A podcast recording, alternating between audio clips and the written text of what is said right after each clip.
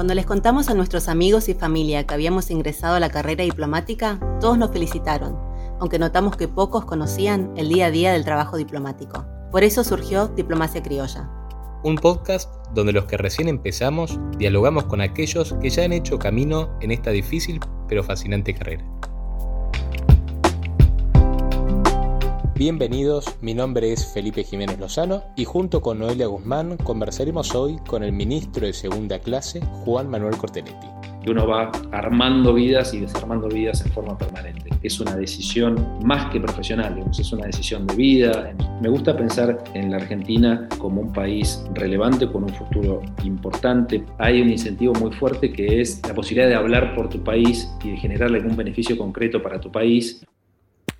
Juan Manuel es licenciado en Ciencias de la Comunicación, magíster en Estudios Internacionales y diplomático de carrera. Prestó funciones en las embajadas argentinas en Vietnam, Uruguay y China y actualmente se encuentra destinado en Washington. Es director de la Comisión de China y Asuntos Asiáticos en la Red Argentina de Profesionales para la Política Exterior e integrante del grupo especializado en China del Consejo Argentino para las Relaciones Internacionales. El ministro Cortelletti, además de diplomático de carrera, es escritor y padre de tres hijos.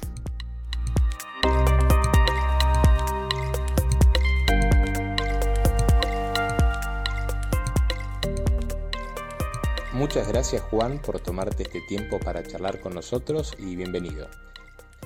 Para empezar queríamos preguntarte qué es para vos la diplomacia y cómo crees que la profesión ha cambiado en los últimos años. Eh, para mí es un gusto. Bueno, la carrera diplomática me parece que está en algún sentido cambiando ante nuestros ojos de una manera radical en lo que es el uso de la tecnología, en lo que es el rol de la diplomacia comercial, más recientemente lo que es la diplomacia vinculada con la salud. En torno, luego de la pandemia, muchísimas variables de la diplomacia se fueron acomodando en torno al concepto de salud, ¿no? Desde la cooperación internacional, las migraciones, el comercio, la investigación y desarrollo, el turismo la transferencia de tecnología, un sinfín de cuestiones geopolíticas que están girando en torno a la salud. Pero en principio por ahí me parece interesante plantear la diversidad de funciones y de roles que hacen a la carrera diplomática. ¿no? Uno cuando ingresa o cuando va evolucionando en la carrera no se imagina la cantidad de funciones diferentes o de responsabilidades diferentes que puede haber. Nosotros tenemos colegas que están enfocados en la cuestión, por ejemplo, del Tratado Antártico, en la cuestión Malvinas, en la promoción comercial, la atracción de inversiones, en el Mercosur, la promoción del turismo, cuestiones vinculadas al desminado, al desarme, biodiversidad, desertificación, cambio climático, emisiones, cuestiones energéticas, derecho del mar, derecho internacional. Y yo estoy viendo solo una parte que es la que quizás me ha tocado transitar o, que he tenido intercambios con colegas que se dedican a esas cosas, pero hay muchísimos temas que seguramente se me escapan porque es una, es una diversidad muy grande. Entonces creo que la principal característica es la diversidad y en esa diversidad hay una profunda riqueza de perfiles, ¿no? de perfiles dentro del Servicio Exterior de la Nación.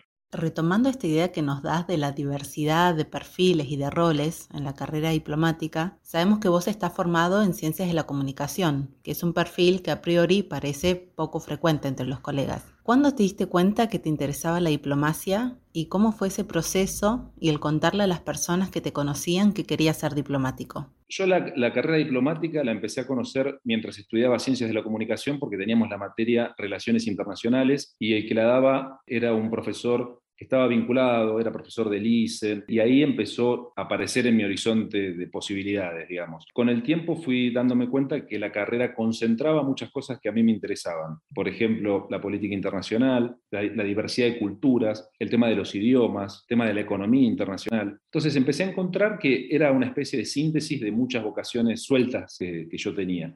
Y luego de recibirme de Ciencias de la Comunicación, trabajé varios años en, medios de comunicación, hasta que luego hice una maestría en Relaciones Internacionales en la Universidad de Itela, y ahí tenía compañeros que eran diplomáticos. Y ahí pude profundizar un poco más, investigar, y tomé la decisión de hacer un, un cambio de carrera, porque, bueno, realmente veía que sintetizaba, como decía, muchos de mis intereses y tenía yo una vocación de trabajar en el sector público. Creo que ese es una, un denominador común, porque si bien hablábamos de tantas diversidades en la pregunta anterior, tantos perfiles diversos, porque en la carrera diplomática tenemos desde ingenieros hasta cientistas políticos, tenemos médicos, tenemos físicos, tenemos licenciados en letras, tenemos diseñadores, hay realmente una diversidad profesional muy grande, pero hay un denominador común, ¿no? que es la, vocación por lo público, la vocación por defender el interés nacional y la idea de que trabajar para que la política exterior redunde en beneficio de las argentinas y los argentinos, ¿no? en beneficios concretos en su, vida, en su vida cotidiana, que no sea algo abstracto, remoto, lejano, sino que tenga un impacto concreto en la vida de los argentinos.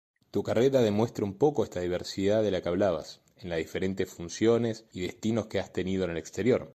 Sí, en mi caso fue muy diversa geográficamente. A veces tenemos otras colegas, otros colegas que están más especializados en un tema y sus destinos tienen una vinculación con ese tema. En mi caso fue variando. Yo tuve dos destinos en Asia, uno en América Latina y otro ahora en Estados Unidos. estuve en Vietnam, en Uruguay, en Montevideo, en la embajada, estuve en China y luego ahora estoy en Estados Unidos, en Washington.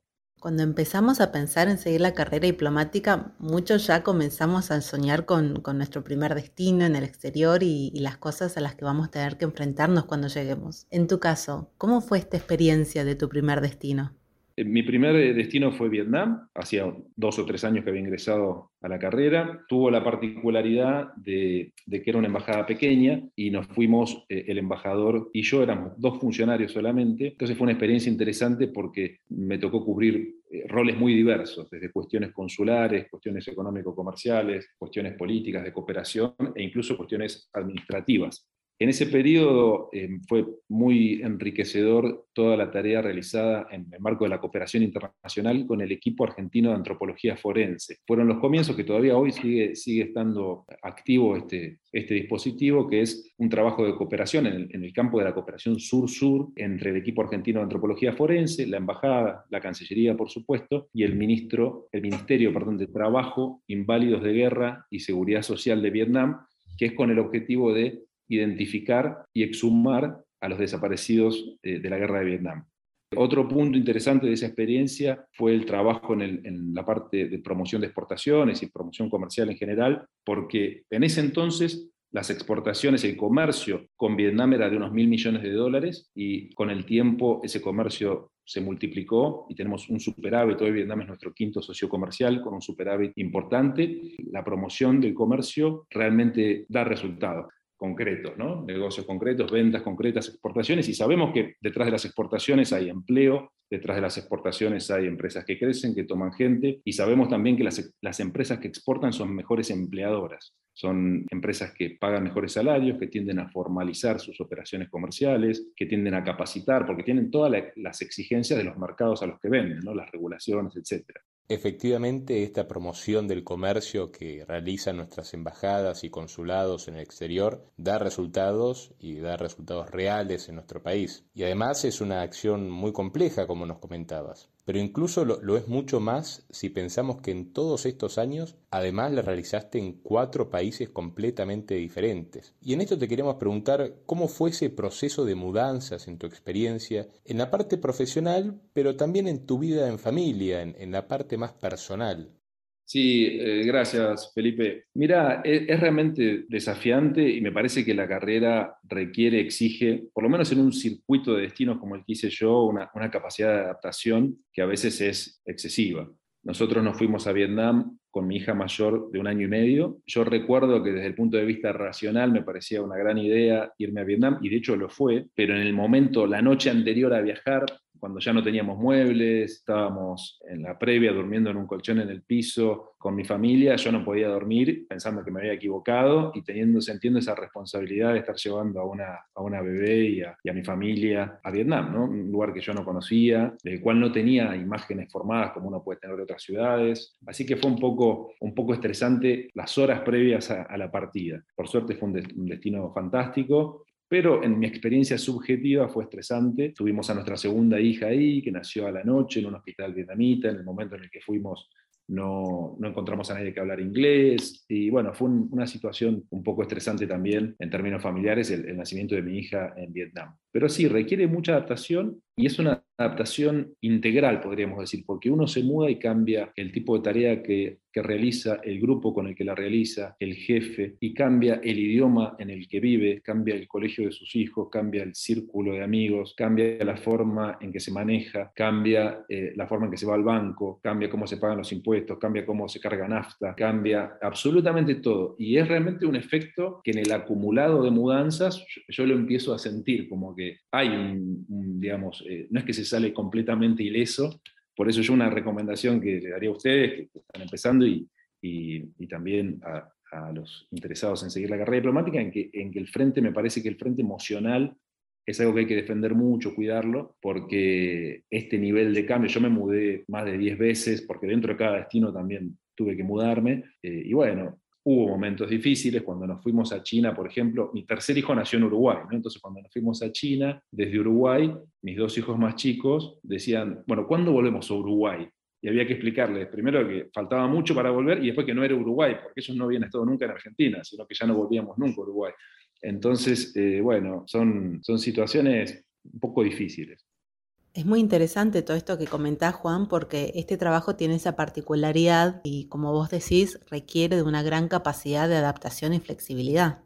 Sí, es, es eh, uno siempre cuando se va a un lugar, una, expresión muy frecuente es la de, la de sentimientos encontrados, sentimientos mezclados, ¿no? Por poco de expectativa y optimismo por el destino siguiente, por el futuro, y un poco de, pesadez y dolor por lo que uno deja. Pero me parece que es una carrera no apta para gente muy aferrada al pasado tampoco, ¿no? Porque uno tiene que ir hacia adelante, adaptarse a lo nuevo y aprenderlo muy rápidamente, que esa es otra, otra característica que me parece que es necesaria, y disfrutar el lugar en el que uno está.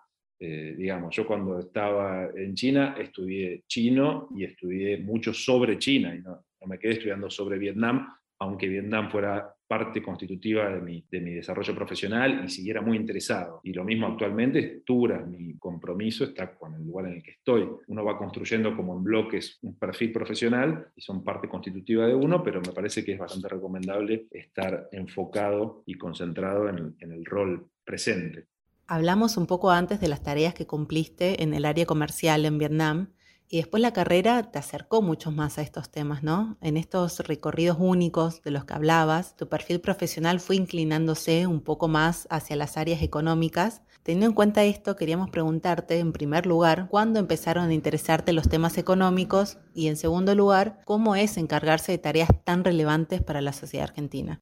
Hace unos cuatro o cinco años hice una especie de cambio de áreas. Yo había estado en áreas políticas, en temas culturales, temas de comunicación, y cuando volví de China a Buenos Aires, comencé a trabajar en la Secretaría de Relaciones Económicas Internacionales y de a poco me fui involucrando en la cuestión comercial, atracción de inversiones, negociaciones económicas internacionales. Y en el rol de jefe de gabinete me resultó muy interesante la mirada de, la Secretaría integral, ¿no? ver la cuestión multilateral, la cuestión bilateral, la promoción de exportaciones, el diálogo con los sectores productivos, me parece que ahí hay un, como decíamos antes, un, rol muy interesante porque el diálogo, el conocimiento de la estructura productiva argentina te permite, una vez que estás en el exterior, te permite representarlos y entenderlos mejor. Cada industria tiene sus particularidades, tiene sus problemáticas, está basada en una región y no en otra, tiene sus necesidades de inversión, sus necesidades de tecnología, pero es necesario hablar el idioma de cada una de las industrias para poder representar mejor a nuestros exportadores, a nuestros sectores, y en la primera interacción con sus contrapartes, poder tener una especie de engagement eh, sólido, bueno, interesante y poder acercar, facilitar la sociedad, la inversión o la promoción de o la exportación en cada uno de los casos. ¿no? Hoy para nosotros es prioritario el segmento de industrias basadas en el conocimiento, tanto bienes como servicios, industria satelital, eh, digitalización, eh, biotecnología, son sectores a los que le damos prioridad sin dejar de promover y asistir y atender a las empresas vinculadas con todo el, amplio, muy amplio espectro productivo de la Argentina. O sea, la Argentina tiene activos extraordinariamente importantes, desde litio, shale gas, energía solar, energía eólica, recursos hídricos para ampliar la zona de la, la, región agrícola y necesita los flujos de tecnología y los flujos de inversión para, para desarrollar y para desplegar todo ese potencial y reflejar en la canasta exportadora toda la diversidad de la que somos capaces de, de producir y de vender.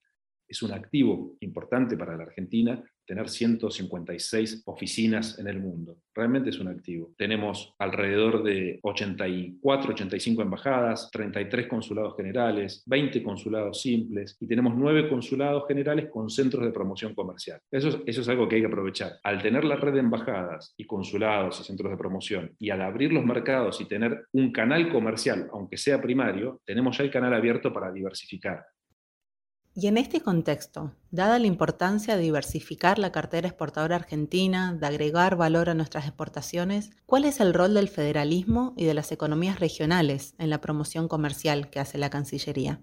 El diálogo con los sectores productivos y con las provincias son dos pilares constitutivos de la promoción comercial. Yo creo que la Argentina, teniendo solamente seis provincias que no tienen límites internacionales y las demás con límites internacionales, con algunas provincias que tienen dos, incluso tres límites internacionales, creo que está clara que la inserción de la Argentina tiene que tener una perspectiva federal y que las provincias tienen un rol fundamental. Eso se traslada directamente a los sectores productivos, porque nuestras 31 cadenas agroalimentarias, las más competitivas, las que generan más exportaciones, están dispersas en todo el país. O sea que es el mismo razonamiento.